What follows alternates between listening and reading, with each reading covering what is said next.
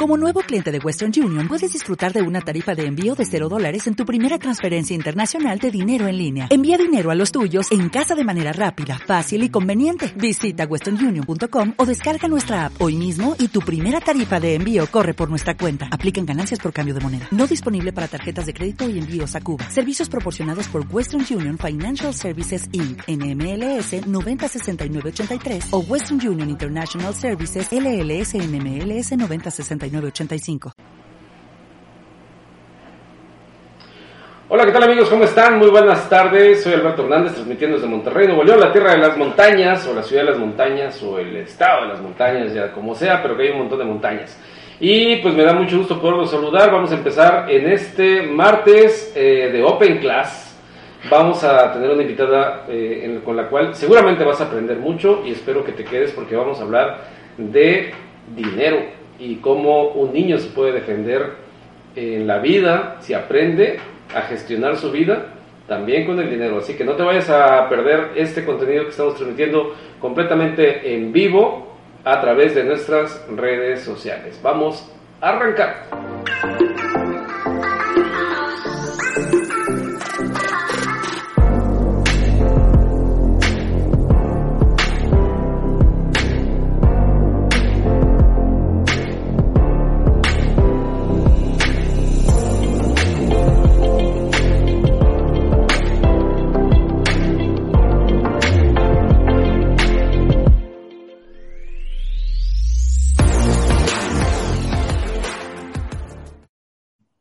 Perfectísimo, ahora sí listo, sí, tenemos el gusto y el lujo de contar con la presencia de Ludi Córdoba que se encuentra, eh, no está en Córdoba, eh, debería de estar ahí cerquita en Jalapa, pero no, está en Cancún, eh, en Cancún, Quintana Roo, disfrutando del calorcito y es un gusto, como siempre, tenerte aquí en este espacio. Ludi, ¿cómo te encuentras este mediodía? Pues muy bien, muchísimas gracias Alberto. Eh, Felicidades por tu intro, quedó padrísimo la vez ah. pasada que estuve en Open Class, no me había tocado ah. verlo. Así que ahorita estaba así, me, dejaste boquiabierta con el intro. Como bien mencionas, yo estoy aquí en Cancún con un poquito de calorcito, eh, más húmedo que el tuyo porque tú eres de montaña, pero sí, aquí andamos eh, desde aquí, desde Cancún, transmitiendo. Muchísimas gracias. Sí, aquí estamos con 38 graditos agradables, secos, y no, la verdad es que no tenemos ningún problema andar pegajosos.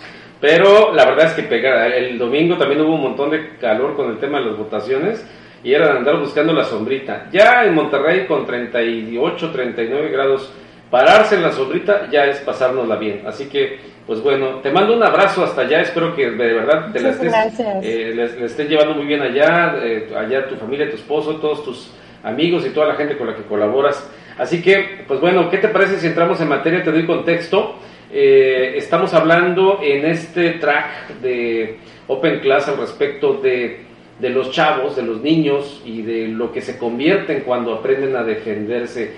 Te, doy, eh, porque bueno, tenemos la oportunidad de estar en vivo con toda la gente a quien aprovecho para mandarles un fuerte abrazo y, e invitarlos a que se queden con nosotros todo el programa. Vamos a estarles dejando aquí toda la, información para que puedan estar eh, conectados con nosotros. Los invitamos a que se unan a nuestras redes sociales y que sepan, aquí les dejamos que estamos en vivo para que nos dejen, repito, sus comentarios. Ya hay un comentario aquí, le mandamos saludo a Roberto Rodríguez, que bueno, no lo pone al revés, pero ahí está saludándonos y dice al pie del cañón. Así que un fuerte abrazo hasta la Ciudad de México, donde está Roberto, o en el Estado de México, corrígeme Roberto, pero eh, pues aquí andamos. A ver, eh, ahora sí, em, Ludi. Em, esto empezó porque nuestra abogada de cabecera, que es eh, Hilda Jiménez, a quien le mando un abrazo hasta Córdoba, Veracruz, em, eh, empezamos a, cuestionarle, yo empecé a preguntarle cómo, cómo podemos, o cómo puedes tú como abogada enseñarle a un niño a defenderse desde chavito, ¿no? Y, y, así vamos a ir haciendo especialidades con cada uno de ustedes y cada track va a ser una especialidad de cada uno de ustedes, ya llegaremos al tuyo. Pero en el caso, no solamente un niño tiene que aprender a, defenderse con base en las leyes que nos rigen, sino también tiene que aprender a defenderse desde el punto de vista psicológico, como fue con Priscila, tiene que eh, saberse defender desde el punto de vista de una persona eh, que necesita saber gestionar sus finanzas, desde chavito. Y lo platicamos medianamente o ahí, eh, no tan a detalle en tu programa anterior, pero cuando ya se trata de aprender a defender eh, de entrada, para tener contexto, Ludi, en un tema de dinero, ¿cómo podemos o cómo contribuirías tú con un niño de primaria o desde sus primeros años o, con, o con, los, o con las personas que, que, no están familiarizadas con esto? ¿Cómo, ¿Cómo partir? ¿Cómo empezar a darle sus primeras bases para que entienda que el dinero es importante y que más que para efectos de gastarlo, que como algunos lo usan, em, es saberlo manejar para poderse defender en el resto de su vida. Perfecto, pues sí, como bien mencioné la vez pasada lo tocamos muy por encimita, creo que por ahí la pregunta era cuándo aprender, cuándo comenzar a aprender de finanzas. Y yo te comentaba que desde la niñez, justo porque lo veo como, un, como una herramienta, porque eso son las finanzas personales, son herramientas tanto de mentalidad como técnicas, ¿no? Como el presupuesto o el uso de tarjetas de crédito y demás. Pero claro que mientras más pronto mejor, porque no es un tema que aprendas de la noche a la mañana. Definitivamente te va a ayudar a evitar tropiezos, por ejemplo, ¿no? Que es una parte de, de la que te tienes que defender en la vida, porque tropiezos va a haber. Entonces, si puedes minimizar el riesgo, que es uno de los objetivos finalmente de, la, de las finanzas, pues qué mejor, qué mejor que aprendas desde niño. Te digo esto de que no se aprende de la noche a la mañana porque mucha gente llega a algún tipo de asesoría conmigo y, y quieren una sesión arreglar los problemas, en una sesión aprender a usar todo, todo, ya quiero, ya sabes, como ahora consumimos el tipo de contenido este más práctico y rápido, así creen que son las finanzas. Y las finanzas no, comienzan desde saber qué es el dinero, ¿no? El dinero no tiene valor solamente por estar impreso o tener un número en una tarjeta, sino por lo que puede comprar. Entonces creo que esa es una buena manera de enseñar, de empezar a enseñarle a los niños cuál es el valor del dinero. Por eso es que los diplomados, eh, yo tuve oportunidad de tomar uno de finanzas para niños y jóvenes. Lo primero que te enseñan es eso, qué es el dinero, cuáles son las denominaciones, para qué nos sirve el dinero.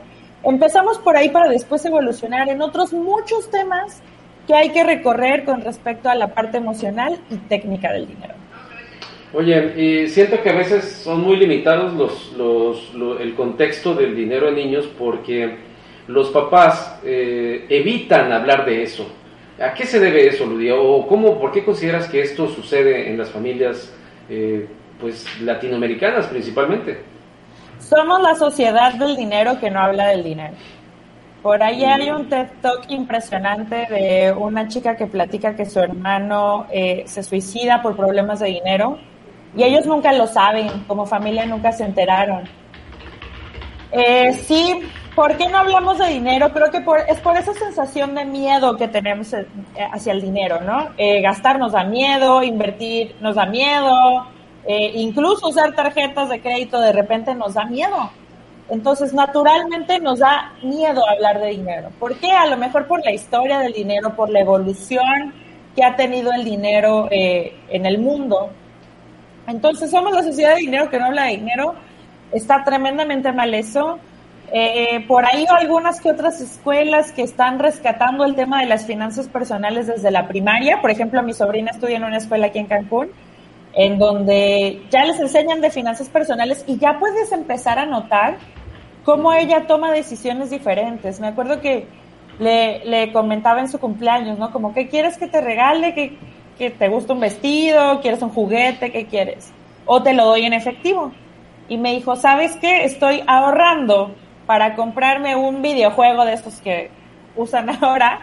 Eh, y la mejor estrategia es que ahorre. Entonces, por favor, dámelo en efectivo porque se va a ir a mi cuenta de ahorro. Una niña de 8 años, 9 años. Entonces, claro, claro que empiezas a ver comportamientos diferentes, actitudes diferentes y pensamientos diferentes hacia el dinero si lo tratas desde la niñez. Ok, y, y, entonces, em, no sé si coincidas conmigo, entonces, hoy en día, antes de ponernos a educar a los niños al respecto de dinero, porque los niños, eh, si vas y les dices, en mayoría, esta es una excepción sin duda, el ejemplo que pones de, de tu sobrina, pero si, si tú niño le hablas de dinero, el niño lo que hace de inmediato es voltear a ver a su papá, ¿sí? O voltear a ver a su mamá. Entonces, eh, yo desde que estoy en el colegio de mi hijo, desde prematernal hasta ahora que ya va a terminar la primaria, jamás han dado un curso para padres para hablar de finanzas personales o de finanzas para sus niños. Entonces, cabría la posibilidad de que a lo mejor Rudy Córdoba pronto en Colegio La Bastida pudiera darnos una, una conferencia virtual para poder hablar de dinero con los papás que les da pena hablar de dinero. Yo encantada porque le diste en el clavo. ¿Cómo vamos a lograr hablar de dinero con los hijos si no hablamos muchas veces entre los padres? No, lo platicábamos en la sesión pasada. ¿Cuántos padres de familia no ocultan eh, ingresos adicionales o gastos adicionales en familias adicionales? Si entre nosotros no podemos hablar como adultos, que se supone que ya, y esto es algo muy curioso, porque así me lo imaginaba yo de niña, como que de adulta mágicamente ya iba yo a saber qué hacer con el dinero. Así es. Porque como no hablan de eso, como no te mencionan que es todo un camino, que hay tropiezos, que existen las deudas, el sobreendeudamiento, ¿tú crees que va a ser algo así? Te juro que así pensaba yo que funcionaba. Hasta que, claro, llegas a la vida adulta y dices, chill, no tengo armas, no tengo con qué, nunca me hablaron de esto. Entonces, claro que es un tema que debe de comenzar por educar a los padres porque los padres aprendan más, los padres y madres de familia aprendan sobre el tema ellos, le pierdan ellos el miedo a hablar de dinero y, por supuesto que tengan las herramientas para comunicar correctamente qué es el dinero, ¿no? Tampoco, que me ha tocado, algunos casos en los que sí hablan de dinero, pero, pero como que el dinero muy satanizado, ¿sabes? Como, como solamente hablan de dinero cuando hay problemas. Y entonces en ese ambiente creces en ese ambiente escuchas y te empiezas a relacionar con el dinero y claro, de adulto tu relación con el dinero está ya con una barrera gigante. Fíjate que hay una expresión que dicen mucho, que usan mucho los papás. Yo la escuché en mi caso personal, mis papás me la dijeron. Me dijeron, ¿sabes qué? No debes de ponerte a trabajar porque te va a empezar a gustar el dinero.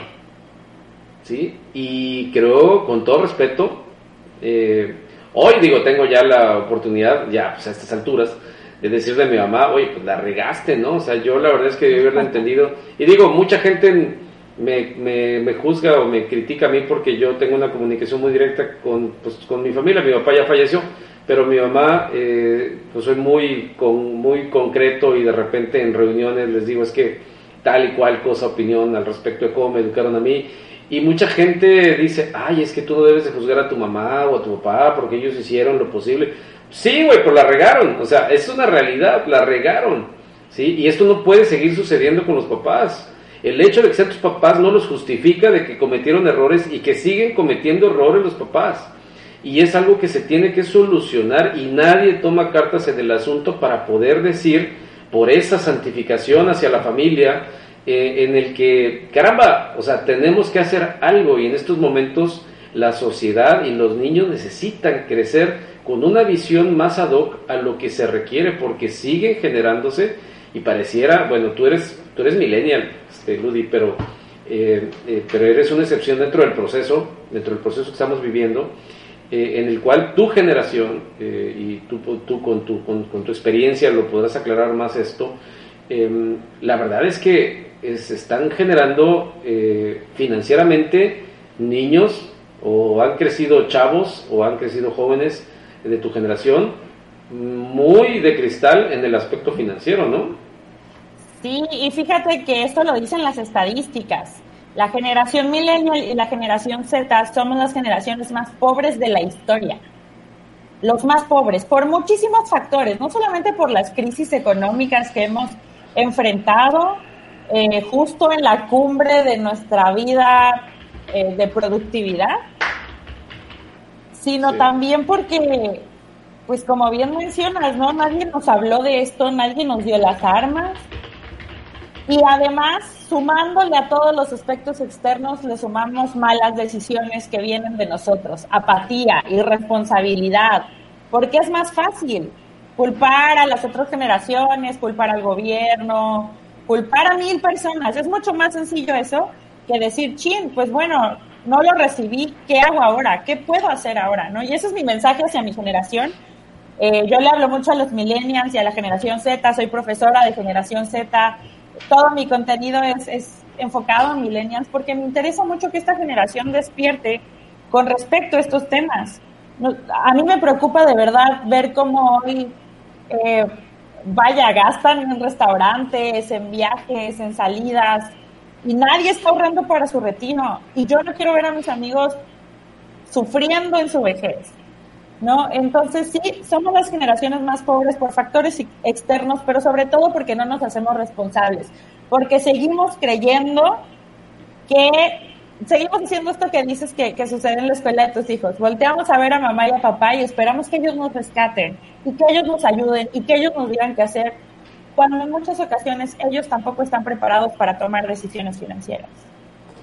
Sí, completamente de acuerdo. Y em, ahora, bueno, eh, ya lo tenemos claro, ya nos quejamos, ya podemos decir, está sucediendo esto, pero ¿cuál sería un buen punto de, partida en, en, este sentido? ¿Por dónde empezamos? Porque sí, todos somos responsables, todos, de alguna medida, en mayor o menor medida, todos somos responsables pero si tuviéramos la posibilidad hoy que estamos en tiempos de campaña que ya los políticos ya ni siquiera podríamos tomarlos en cuenta, o sea, un amigo me decía hace un ratito, deberíamos de hacer lo que hicieron los campesinos allá en Oaxaca, que mandaron a la porra a todos los políticos y dijeron, aquí el dinero lo gestionamos nosotros y nadie se va a meter a nuestro pueblo a gestionar nuestro dinero.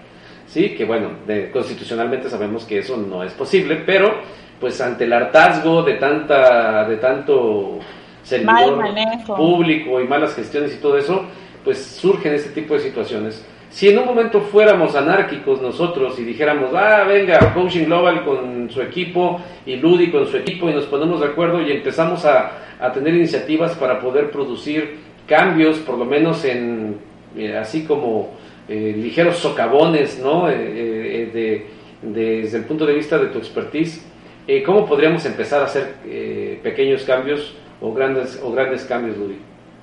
Definitivamente yo creo mucho en la educación. Eh, en la educación de padres de familia, en la educación financiera desde las escuelas, desde o desde las casas, ¿no? Para quien tiene la oportunidad de, hacer home office y demás con sus hijos, sí tomar, sí dedicarle un tiempo a eso. Pero para eso te tienes que preparar. Y si ya estás en una etapa eh, en la que estás a punto de salir al mundo laboral, si ya saliste, ya estás en él y ya tienes tus años en ello, también te toca aprender porque no hay de otra, porque existen reglas. Yo siempre le digo a mis alumnos, esto es como el Monopoly o como un juego de mesa. ¿no? El dinero tiene sus reglas, hay cosas que se pueden hacer y hay cosas que no se pueden hacer. Hay decisiones que obviamente te van a traer mejores resultados que otras. Simplemente hay que aprender cuál es ese marco y la parte emocional que te decía hace rato que me parece que cuenta mucho.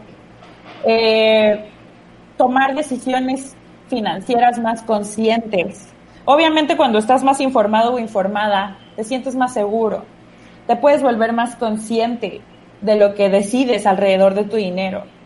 ¿no? Puedes también eh, darle prioridad a lo que realmente te importa. ¿Por qué nos cuesta tanto trabajo ahorrar? Porque no nos damos prioridad. Porque nos gana más un par de tenis que darle prioridad a nuestras metas de corto, mediano y largo plazo. Y por eso luego sentimos que no avanzamos y nos frustramos. Es de las preguntas que más me repiten. Oye, Ludi, es que, ¿por qué? ¿Qué hago si me, pongo, me fijo una meta, pero no la cumplo? Oye, pues entonces algo estás haciendo mal, algo te está generando el mismo resultado de siempre. ¿Qué es? Oye, y nos decía eh, mi amiga Larisa en Austin, eh, cuando hablamos de otro tema, pero igualmente eh, es riqueza. cuando hablamos de riqueza de libros, hablamos de riqueza cultural, de riqueza de conocimiento y aquí hablamos de dinero que finalmente sigue siendo riqueza. Eh, me decía ella que en Estados Unidos, o sea, los, los anglosajones, porque ella vive Austin, creció rodeada de esa cultura, dice, aquí los anglosajones eh, tienen la, la, cuestión de, de, de, considerar que para, para convivir con su hijo, los anglosajones toman un balón de fútbol americano o un guante y, un, y una pelota y, así conviven los norteamericanos, haciendo deporte, viéndose muy blancos, viéndose muy fuertes, el cuadrito, toda esa, cultura que tienen ellos, así convive el anglosajón y no es exageración. el latino cómo convive con sus hijos, comiendo y tomando. o sea, y tú, y, tú volteas a ver, y por más que te resistas a aceptar esa realidad, dices, güey, sí es cierto. O sea, la gente, aquí se, las carnes asadas en Monterrey empiezan los jueves y terminan el domingo. ¿Sí? Y el, y el tipo todo panzón y el, y el hijo todo borracho desde los 14, 15 años. Es increíble la cantidad de cosas que se generan de un modo eh, y las heridas pasivas, llamémosle así, yo le, yo le llamo así, en el que se empiezan a generar en el muchacho, en el que entiende, viendo a su papá, que cuando, que la forma de divertirse, de convivir en la familia, es tomando y emborrachándose y en reuniones inútiles en las cuales eh, terminas eh, discutiendo de cosas que no te van a llevar absolutamente a ningún lugar. Solamente a pelearte en Navidad, a pelearte en, cada ocho días porque cada quien quiere tener la razón y no se llega a ningún lado.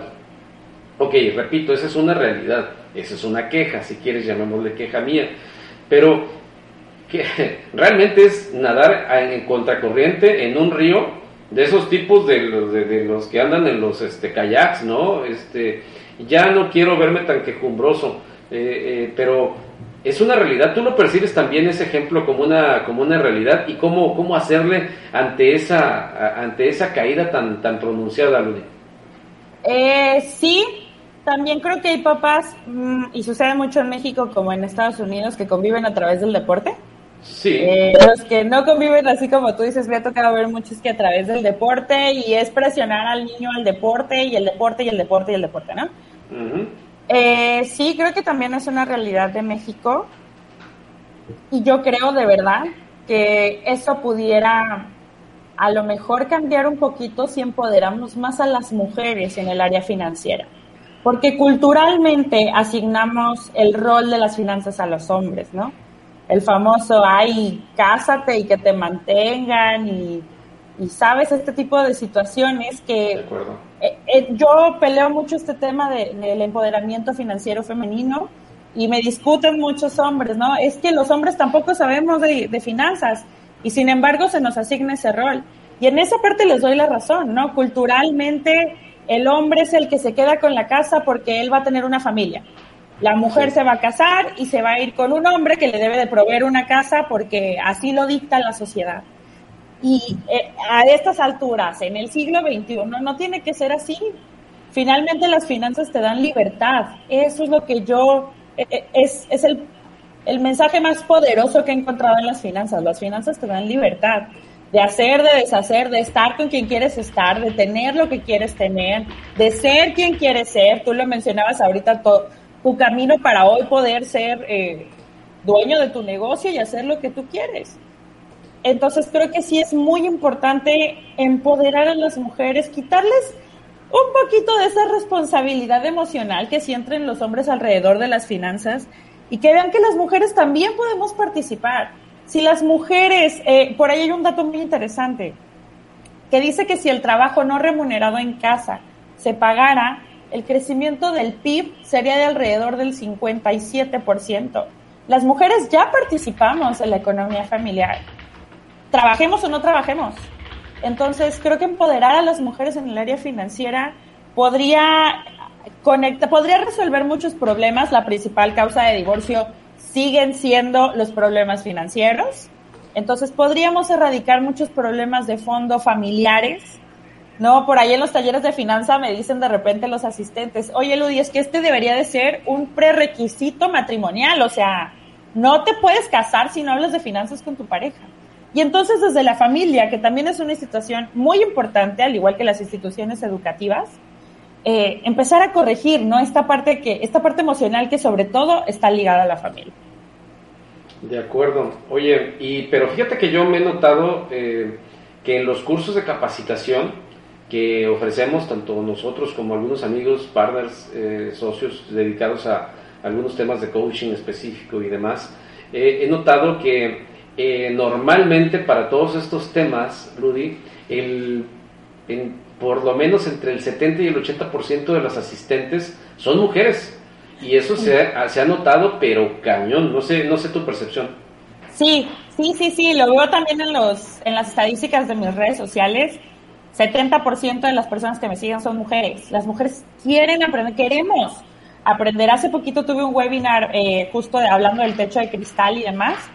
Y, y, le fue increíble porque a las mujeres queremos escuchar de estos temas, queremos involucrarnos en las finanzas familiares. Había amigas emprendedoras, mamás, eh, que están en el comercio formal, en el informal, que fracasó el emprendimiento, que no, que en diferentes situaciones. Entonces creo que es muy, muy importante de verdad reconocer la participación femenina financiera e involucrarla más. Y es que no solamente es el reconocimiento, yo creo que eso facilita la vida de muchos, de muchos, eh, de muchos hombres. Y bueno, y es que sabes qué pasa, yo soy un tipo que, que ve las cosas con una óptica un poquito diferente.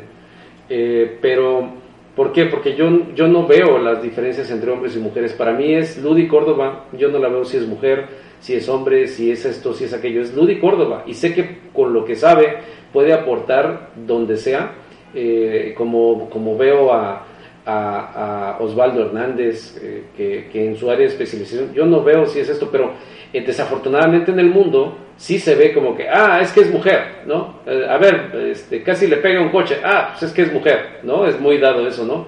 O que, ah, pues es que eh, ¿quiénes, ¿quiénes son los que tienen que hacer la carne asada en Monterrey? Ah, los hombres, ¿no? Y las mujeres, pues no, ellas tienen que estar sentaditas ahí esperando que les sirvan.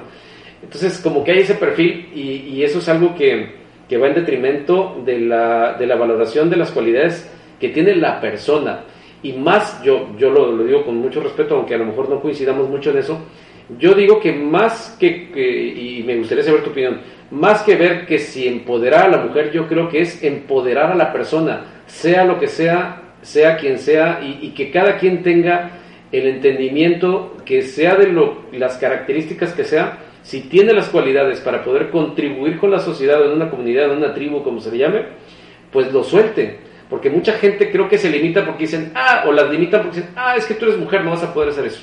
Ah, los hombres aquí no entran. Me ha tocado, me ha tocado comunidades en las cuales mujeres dicen, lo, ahora con el tema feminista, que lo digo con mucho respeto porque no vengan y me apedreen o me marquen aquí de ver de mi departamento, este, han dicho, no, no, no, es que aquí nada más somos puras mujeres.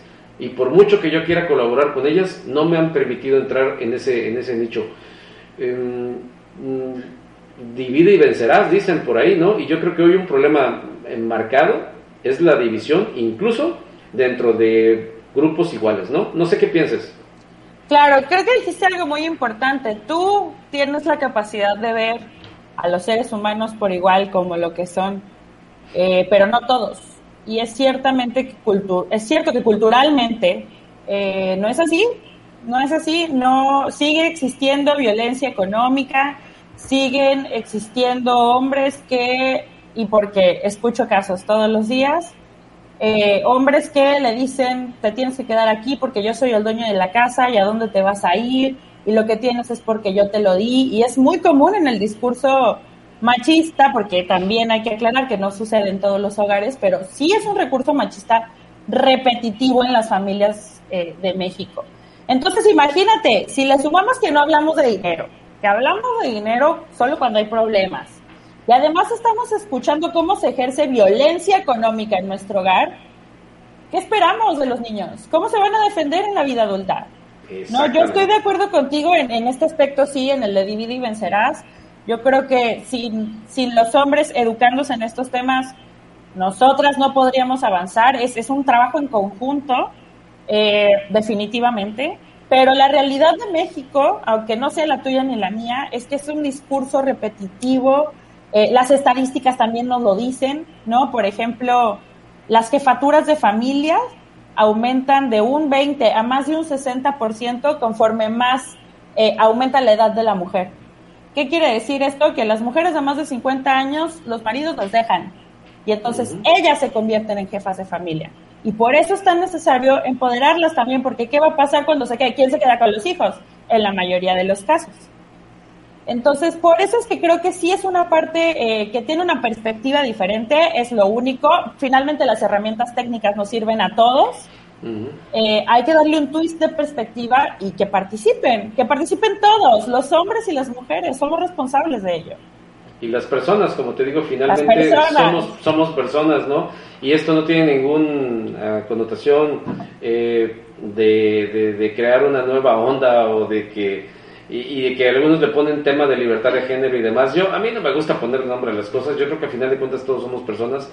Y fíjate que cuando veo tanta situación eh, de divisionismo en el mundo, porque lo hay para todo, eh, tú puedes poner una foto de una piedra y alguien te la va a hacer de todos porque va a decir, bueno, pues, ya ves que hay ese, ejemplo que te dicen, esta es una piedra y nadie puede decir que no es una piedra, pero va a salir alguien con que no esté de acuerdo que es una piedra y, bueno, el chiste es hacerla de todos. Lo que, a lo que yo voy es de que hay personas que, que, que por gozar de ciertas características o porque mm, son triunfadores o porque no son triunfadores pero se cuelgan de los triunfadores, incluso hace poco subí un, una foto, ayer, antier que ganó Checo Pérez, ya te imaginarás, ¿no? O sea, todo, todo un montón de porristas de Checo Pérez, está bien, pero yo les pregunto, Qué padre que apoyen a Checo Pérez eh, porque ganó el Gran Premio de, de, Bakú. Pero ¿y tú qué has hecho, güey? O sea, la pregunta es esa y por eso mi pregunta al respecto de este tema. ¿Cómo podemos, en lugar de crear porristas, cómo podemos convertir a los niños en personas que verdaderamente se sepan defender financieramente? Y si, mira, ya platicamos de todo, lo que no... Eh, lo que, lo que pasa si no te sabes defender financieramente. Y, detalladamente, hagamos que la gente haga un mapa en su mente, que sus hijos, porque aquí pues desafortunadamente el único niño que lo está viendo es mi hijo, que lo tengo aquí este, tomando su clase y, con, una, con un audífono en, su clase y con otra conmigo, pero ¿en qué se convierte un niño que sí se sabe defender financieramente? Regálanos un mapa, así más o menos, un roadmap, llamémosle así, cómo, en qué se va transformando un niño que desde chavito, por ejemplo, mi hijo tiene 12 años, y el que yo le insisto, o por lo menos mi sugerencia hacia él es, híjole, trata de pensar en no visualizarte como empleado y sí como empresario, porque pues así lo creo yo, pero algo que tú experimenta y, a ver a qué dónde llegas, ¿no? Esa es mi sugerencia, no lo obligo absolutamente a nada, pero sí le doy mi visión y mi perspectiva. Pero en un roadmap general, si tuviera que ser común, porque ya ves que hay que enseñar de manera común y que cada quien decida, ¿Cuáles serían esos pasos? Regálanos unos tres, cuatro pasos en, en los que, lógicamente, con tu experiencia, un chavillo, ahorita que ya más o menos le va entendiendo el valor del dinero y que tiene sus ahorritos, ¿en qué se convertiría en un mediano tiempo? Bueno, esto te lo voy a platicar de las personas que yo conozco que sí les hablaron de finanzas desde niños, porque sí hay hogares en los que sí te, te hablan de finanzas desde que eres niño. Por lo general, lo primero que sucede es que empiezas a construir hábitos de ahorro. Okay. ok. Empiezas a ser consciente de que para lograr tus metas necesitas dinero, porque ya viste, ya eres consciente del valor del dinero. Entonces, como vas a necesitar dinero para tu juguetito, para tu pijamada, para tu cumpleaños, para lo que quieras, empiezas a fijarte metas y a involucrarte en el hábito del ahorro. Segundo, lo más probable es que te, conviertas en una persona emprendedora. Y a pesar, esta es una anécdota mía, yo por ejemplo en la universidad me acuerdo que era mucha cultura emprendedora y todo eso, pero yo no me sentía lista. Y ahora que veo para atrás y conecto los puntos, eh, fui una niña emprendedora. Me acuerdo que hacía plumas y entonces mandaba a mi hermano menor a vender a su salón y yo vendía en el mío, las adornaba con, eh, limpiapipas de colores. Mm. Di clases de regularización, ¿no? Siempre me gustó el estudio, la verdad. Entonces, mi hermano menor tenía compañeritos del básquetbol eh, que no iban tan bien en la escuela, entonces daba clases de regularización. Empiezas a encontrar oportunidades. Creo que esa es la clave. ¿no? Primero te familiarizas con el hábito del ahorro, después empiezas a ampliar tu visión y a encontrar oportunidades en donde otros ven que se están ahogando. No, yo siempre creo que esto me ha dado mucha seguridad de saber y decir que yo no voy a morir de hambre, yo sé hacer muchas cosas. ¿Por qué? Porque ese camino me dio seguridad. Tercero, seguramente te volverás inversionista. ¿Por qué? Desde que decides emprender un negocio y le pides a tu mamá prestados 500 pesos para iniciar y después se los devuelves, hiciste una inversión. Hay un tipo de inversión que tú gestionaste. ¿no? Y entonces si ya te empezaron a hablar también de que tu ahorro puede perder valor con el paso del tiempo, seguramente te transformarás en un niño inversionista. Esto lo cuenta también, eh, por ahí tuvo un invitado, Maurice Dieck, para hablar de finanzas para niños, un niño que tiene un canal al respecto, y él hablaba de esto, su papá hablaba, ¿no? Yo primero eh, le enseñé a ahorrar, después le expliqué la inversión, el niño se convirtió en inversionista, y fíjate que la, el último paso siempre es que se convierten en personas que comparten lo que saben, porque saben que funciona. Claro. ¿no? Eh, Boris Dieck, por ejemplo, también habla mucho de esto, de, la historia de que sus papás le empezaron a hablar de dinero y le dijeron que podía emprender un negocito y entonces él daba clases de básquetbol, que él era bueno en eso. Te conviertes en una persona que va a compartir lo que sabe porque sabe que funciona. Perfecto, pues ahí están los cuatro puntos que nos dice Ludi. Eh, hábitos del ahorro, sin duda debe, debemos de, a veces me sorprendo yo porque no sé, yo, yo siempre fui un desastre y si lo estoy diciendo ahorita, por ser honesto, decir que fui un desastre financieramente, me, me sorprende por un lado que mi hijo sí le guste ahorrar, eh, pero no me sorprende porque su mamá está dentro de la industria bancaria, entonces creo que por ahí lo heredó, bendito sea Dios, que no se va los mismos broncas que yo. Eh, luego por ahí visión emprendedora, que yo tengo mucho esa visión emprendedora y su mamá no. Eh, para encontrar oportunidades, a mí me encanta buscar oportunidades, por ahí siempre hay leads, como bien dices, para hacer algo que te permita eh, no solamente ponerte a prueba de que eres capaz de hacer algo, sino de que verdaderamente puedas irle experimentando, porque lo he dicho muchas veces, exacto, y lo he, y lo he visto porque yo le digo a, toda la gente con la que platico de esto en, en mis reuniones, conferencias y clases y demás, hace 10 años yo era otro, hacía otra cosa completamente. Hace 20 años era otro, que no era el de hace 10 ni el de ahora. Y hace 30 años, ¿qué te encargo? O sea, yo tengo ya 33 años de experiencia profesional y, la verdad es que el camino no es recto, el camino es muy, hay muchas bifurcaciones, ¿no? Y hay mucha, y hay mucho, es muy sinuoso el camino, ¿no? Eh, cuando hablo con los muchachos universitarios y les pregunto cómo visualizas tu desarrollo profesional y ponen una línea hacia arriba y de ahí planito, ¿no? Les digo, Ojalá. Qué, buen chiste, ¿no? Pero no se, no se vuelve chiste cuando ves la cara y creen que es cierto. Entonces, e, es ahí el punto, pero fíjate que hay algunos paradigmas en los cuales los muchachos pudiesen de tu generación, millennial o Z, no sé qué opines, este, Ludi, porque dicen, es que se ha, se ha, se ha dado como que, o estigmatizado mucho al, a la generación Z o a la generación eh, eh, millennial, que no les preocupa tanto tener un carro, que no les preocupa tener tanto tener una casa, o, o, lo que quieren es vivir la experiencia. Pero yo sigo viendo a mis egresados, o a los egresados de carreras recientemente, el típico de que, pues un, un miembro más de la familia y la llave del coche, y su coche, y sigo viendo este, pues ya nos casamos y ya la casa, sigo viendo comportamientos muy comunes. ¿Es una realidad ese tema del comportamiento millennial y Z? ¿O realmente son muy excepcionales y le hemos dado ese estigma? No, yo creo que sí es normal, es lo que te decía hace rato, ¿no? Creo que somos una generación que como no nos hablaron de dinero, seguimos volteando a ver a mamá y a papá cuando nos casamos o cuando nos independizamos. De auxilio, por favor, no sé qué hacer. Definitivamente sí creo que, que, seguimos haciendo eso. Y como seguimos sintiendo, nos seguimos sintiendo niños. Yo de repente digo, es, es, es, un mal, por ahí lo platicaba con mi psicólogo y él me lo confirmó, generacional. La generación millennial y la generación Z todavía no se cree que son adultos. Y, y, los millennials ya hay unos que ya estamos bastante adultitos. No, nos seguimos sintiendo niños. ¿Qué te digo? Yo soy, yo soy, yo soy el generación X más millennial del mundo. Entonces nos sentimos niños y no nos hacemos responsables porque creemos que eso es de adultos y ya somos nosotros los adultos. Creo que sí es un comportamiento eh, que sí, desafortunadamente sí, sí veo comúnmente en, en mi generación.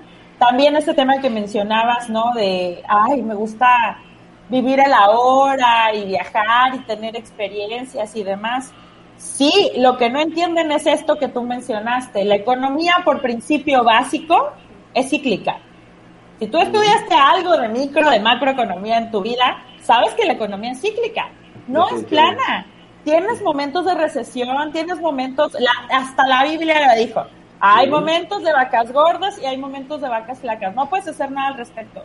Por, por más millonario que seas, una mala movida, una mala jugada, llega un momento malo. Entonces creo que no somos conscientes de eso, de que la economía es cíclica, que debemos de estar preparados para cualquier cosa y que además somos responsables de nuestro yo del futuro. No, por ahí decimos, nos vale y, por eso postergamos tanto las cosas y procrastinamos y todos estos males de la generación milenial. Y no debería ser así, porque los únicos responsables de tu yo del futuro eres tú mismo. Según datos de la CONSAR, eh, las personas que hoy somos generación millennial, que tenemos alrededor de 30 años, a los 65 años más del 60% de nosotros va a depender de un familiar, porque no nos estamos preparando. Por eso te digo que a mí realmente me preocupa ver a mis amigos pobres en su vejez, con carencias, con dificultades, por no hacerse responsables ahorita que hubo vacas gordas, ahorita que estás en edad productiva, ahorita en donde puedes regarla y recuperarte y volverlo a intentar porque tu cuerpo te lo permite, tus fuerzas, tu cabeza te lo permite. Y es que esto tiene sentido porque los activos que se han venido creando por generaciones anteriores, eh, activos llamémosle casas, departamentos, eh, propiedades eh, en general, metales y, y, los que tienen plusvalía, ante la carencia de un ingreso o ante la carencia de una visión financiera proyectada con ingresos diversificados, que te enseñan dentro de la parte de, de las finanzas personales, pues qué es lo que hacen los, las terceras o cuartas o quintas generaciones, pues los vendo, ¿no? Y entonces, ¿quiénes se quedan con eso? Más gente de dinero que sí sabe administrarse, menos personas tienen más y más personas tienen menos. ¿Y en qué se quedan? Pues en la vil pobreza, ¿no? Y, y, sí, tienes razón, es un, es un, o sea, mi imaginación es muy, muy grande y la verdad es que me, me empiezo a imaginar que en, esas, en esos tiempos, el, el escenario de gente viviendo en, en lugares de, de, bajo nivel, pues va a ser muy amplio. Y no porque las personas hayan sido mal educadas en casa, sino financieramente mal educadas. Y, tienes muchísima razón en ese punto. Y es, un, es, un, es una visión, pues no sé, apocalíptica, ¿no? Y, Así lo veo yo, te lo juro. Sí, sí, sí. Me lo empecé a imaginar y yo dije, caramba, sí es cierto y tenemos que empezar a hacer algo nosotros mismos, los generación X, porque verdaderamente creo que el problema y la raíz del problema que tiene la generación, estas generaciones, son la mala forma de educar eh, financieramente y olvidémonos de lo demás, financieramente a, a, estas, a estas generaciones. Así que, pues ahí está el comentario, la verdad es que se aprende mucho cada vez que aprendemos con nuestros que, que, convivimos con nuestros expertos y esta no es la excepción. Ludy, ¿qué estás haciendo ahorita en tus actividades? ¿En qué, en qué estás? Eh, la gente cómo te puede contactar para poder saber o cómo te puede contactar para aprender más de estos temas, cómo te ayudamos, qué hacemos aquí en Coaching Global para que podamos hacer que la comunidad pueda aprender más de, de finanzas. ¿Podríamos armar un planecito ahorita? ¿Cómo ves? Claro que sí, estaría bastante interesante. Mira, ahorita ya lanzamos por fin la membresía Making Makers. Yo soy cofundadora de Making Makers, que justo es un proyecto que quiere darte esas herramientas que no tan fácilmente encuentras en la escuela y en casa, que básicamente se dividen en tres caminos, que son finanzas y negocios, todos lo necesitamos. Growth y marketing para poder hacer estos streamings, los funnels de ventas, estar hoy en donde se mueven las cosas y tres, desarrollo personal, que me encantaría tenerte de invitado eh, eh, exclusivo ahí. Esta membresía que te da acceso a contenido exclusivo, a contenido eh, para aprender de la escalera de la prosperidad financiera, cómo se construye riqueza, nadie nos habla de eso. ¿Por dónde empiezo? Administración es la base. ¿A dónde tengo que llegar? A patrimonio, a ingresos pasivos. Entonces platicamos de eso, platicamos de la parte emocional, ¿no? Que es una parte que creo que le ha, ayudado a diferenciar mucho el, tema del contenido que está en la plataforma, porque al millennial le gusta, conecta más con el dinero si entras desde la parte emocional. Entonces hablamos de los perfiles del dinero y todo este show. Si quieren info de la membresía, pueden seguirnos en arroba makingmakers sin vocales. es decir, arroba mkng, mkrs.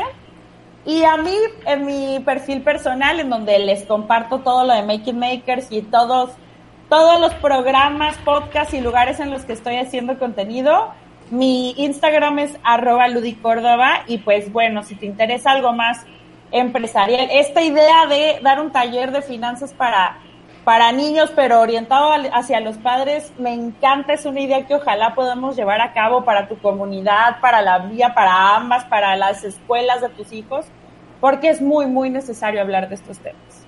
Es muy importante, es muy necesario y créeme que voy a hacer, yo sé que estás muy ocupada, que tus fechas están bien complejas, pero voy a plantearte la idea y le ponemos fecha y lo, y lo llevamos a cabo porque la verdad es que sí tenemos problemas. Yo tengo una comunidad de jóvenes en WhatsApp y en Facebook de casi 300 y la verdad es que verdaderamente se la están viendo negras y por tercos. Yo nada más el único que digo por tercos y porque cuando vas y les haces una sugerencia sigue, siguen haciendo lo mismo que hacían cuando eran chiquitos.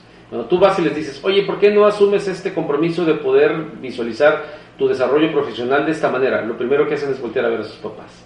Sí. ¿sí? Y ahí es donde ya valió queso todo.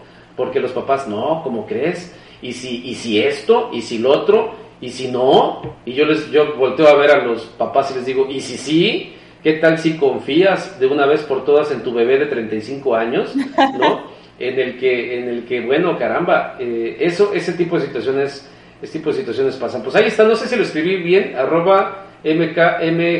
es mkm NG, Making, sí, ya, ya, ya entiendo que me lo corrijo.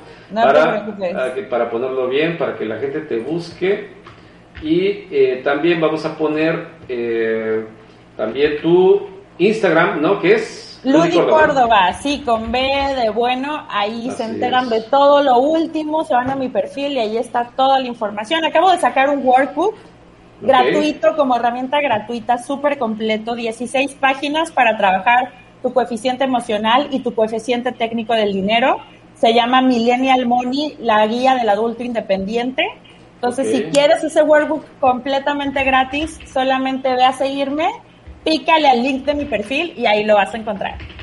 En Instagram y en LinkedIn también, ¿no? En LinkedIn también lo pueden encontrar, así es. Yo, yo soy más de, yo ya he ido dejando otras redes sociales y para interacción estoy utilizando más LinkedIn, que la verdad es que antes no me gustaba, ahora sí me gusta mucho porque creo que verdaderamente he encontrado una comunidad y, y, la verdad es que yo te sigo más ahí en LinkedIn, veo ahí las colaboraciones que haces y la gente que colabora contigo y se me hace muy interesante, yo invito a la gente que verdaderamente te siga en LinkedIn o en Instagram, donde se sientan más cómodos, pero yo siento más, más enfocado LinkedIn, con todo respeto, más fresco Instagram, obvio, pero eh, pues no, yo la verdad es que me voy más hacia la parte formal, aunque de repente te encuentras uno que otro gorila ahí también en LinkedIn, que la verdad, este, aguas. Pero bueno, pues Ludi, concluimos, ¿te parece bien? Eh, estamos en el momento de hacer las conclusiones del día de hoy, que se me ha hecho fantástico. Eh, entonces, sí es factible convertir a un niño desde sus primeros años de formación en una persona que se sabe defender en, en, su, en, su, en su vida, eh, en, en su camino hacia volverse un adulto responsable. Sí es factible, entonces sí es factible y además le va a dar libertad. Ok, le va a dar libertad. Me, acabas de decir una palabra que a mucha gente le da miedo. Porque yo utilizaba mucho ese término, ¿no? Vive libre y los papás, ¿cómo les da miedo? Discúlpame por ser con tan reiterativo, pero ha sido tan amarga mi experiencia con los papás que no sé si alguna ocasión, te voy a platicar esta anécdota, no sé si te la platiqué, pero en una ocasión un, un papá y con su mamá eh, con su esposa, mejor dicho, los papás fueron a verme y hacen un escándalo en la Facultad de Contaduría y Administración de la Universidad Autónoma de Nuevo León. Y su argumento era, ¿por qué le dice a mi hijo que tiene que ser libre? ¿Por qué le dice que tiene que ser libre? ¿No sabe lo que está haciendo? ¿No tiene idea de lo irresponsable que es este muchacho? Y yo nomás me le quedé bien y le decía, creo que más bien el que no tiene idea de lo que está creando es usted, ¿no? Total, después de hacerme un escándalo en los pasillos de Facpia, este, y después de decirle mis argumentos, ¿sí? y con la señora así, con la señora así que como qué vergüenza con este, que, perdón, ahora sí que desde atrás me decía la señora, perdón, perdón, y yo tranquilo, eh, hay muchos papás así, Ludi, y verdaderamente a veces la palabra Eh, ya sé que estamos en las conclusiones, pero sí me gustaría también que me dijeras al respecto por qué a la gente le cuesta tanto trabajo hablar de libertad. Porque la libertad conlleva responsabilidad. Me lo acabas de contar ahorita en, el, en esta anécdota. ¿Qué te dijo el papá? No sabes lo irresponsable que es. Ese es el miedo de, de verdad. ¿no? Que detrás de la libertad, que toda la libertad conlleva responsabilidad. Por eso queremos vivir independientes, pues hay que aprender de finanzas personales. Queremos emprender, hay que aprender de finanzas de negocios. Hay una responsabilidad detrás de nuestra libertad. Por eso nos da miedo y por eso todavía es más importante recalcar esto, no le tengas miedo a la libertad. Claro que conlleva responsabilidad, pero qué cosa más bonita que ser tú. Totalmente de acuerdo. Y mira, me están haciendo una pregunta por fuera, hablando de tímidos. Eh, me dicen, oye, eh, es, bueno, lo que pasa es que me dice, me pone ahí todo un, show, a resumidas cuentas lo que menciona, oye, si financieramente no estoy bien, pero quiero tomar un curso de finanzas personales, ¿por qué es tan caro aprender finanzas personales? ¿Es caro realmente, Ludi, eh, aprender finanzas personales? Cero, cero caro. A ver, ahorita ya te, yo les acabo de platicar que yo tengo recursos gratuitos, completamente gratis y prácticos para que tú lo edites en PDF, para que tú lo descargues, para que tú lo hagas. Hay un mundo de podcast, de videos de YouTube, de contenidos. Claro, un taller es una versión más personalizada, es una versión más extensa, más completa, que te va a ayudar a resolver dudas. Y la realidad es que no es nada, nada, nada caro. Eh, por ejemplo, los precios de los talleres que yo doy van desde los 500 pesos hasta los 800 pesos máximo por taller, ¿no? Y justo por eso creamos la membresía, porque la membresía va a tener todo ese contenido. Por ahorita el precio de promoción son 3.500 pesos al año. ¿Cuánto te sale eso al mes? 291 pesos. ¿Cuánto pagas por Netflix y por Spotify? Después hablamos de si es caro aprender de finanzas. Gracias. Me parece, perfecto ese punto de vista, ¿no? Porque hay, hay algunos, que no quiero decir, que tienen todas las aplicaciones y no les alcanza a ver todos los canales y, bueno, está bien, lo bueno es que mi hijo se ahorra. Pero bueno, oye. Además, este tema no es un gasto. Aquí realmente, yo sé que todo el mundo te lo vende así, pero realmente, realmente es una inversión. Que en menos de un año, en seis meses, empiezas a ver resultados en tu cartera. Sí, estoy completamente de acuerdo, pero sigue siendo un tema de educación y en eso es en lo que nosotros estamos trabajando para generar una mejor cultura, una mejor cultura dentro de la educación eh, financiera, que es algo que debemos de, generar. Bueno, pues Ludi, qué gustazo, qué placer haber platicado contigo nuevamente. Nos veremos pronto porque ahora este tema eh, tenemos que concentrar en las agendas para poderlo ver todos juntos. Una ah, abogada, una abogada, una coach money como tú, eh, money coach, perdón, siempre lo digo al revés, este, Osvaldo que es en el área de gestión de recursos humanos, y pues bueno, todos los expertos eh, que desde, un, desde su punto de vista eh, están tocando estos temas y los vamos a consolidar dentro de un panel en el que estemos los seis hablando del, mismo tema. Así que bueno, nada más es ponernos de acuerdo y que coincidamos y hacerlo a través de esta plataforma que la estamos utilizando para hacerla más interactiva con la gente. Así que, pues bueno, gracias Ludy, nos vemos la próxima, ¿te parece bien? Claro que sí, muchísimas gracias por la invitación y nos vemos pronto. Muchísimas gracias. Y gracias a la gente que se tomó el tiempo de vernos un ratito.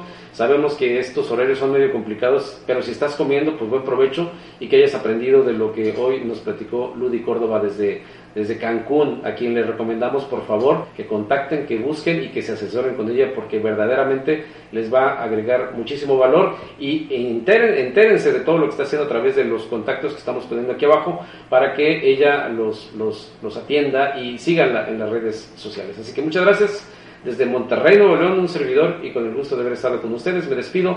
Nos vemos el próximo eh, lunes con un episodio más, o si no, a veces un. Ah, no, el miércoles, mañana miércoles. Nos vamos a ver en vivo también con Naomi. Le mando un saludo a Naomi. Mañana vamos a platicar de lo que se convierte una persona, un niño, eh, eh, de cómo aprender a defenderse pero desde el punto de vista nutricional, Ludi, ¿cómo ves? Súper importante también, ¿eh? Otro rollo. Súper importante. Así, que mañana nos esperamos a la una de la tarde de nueva cuenta. Gracias, cuídense mucho. Gracias. Nos vemos pronto.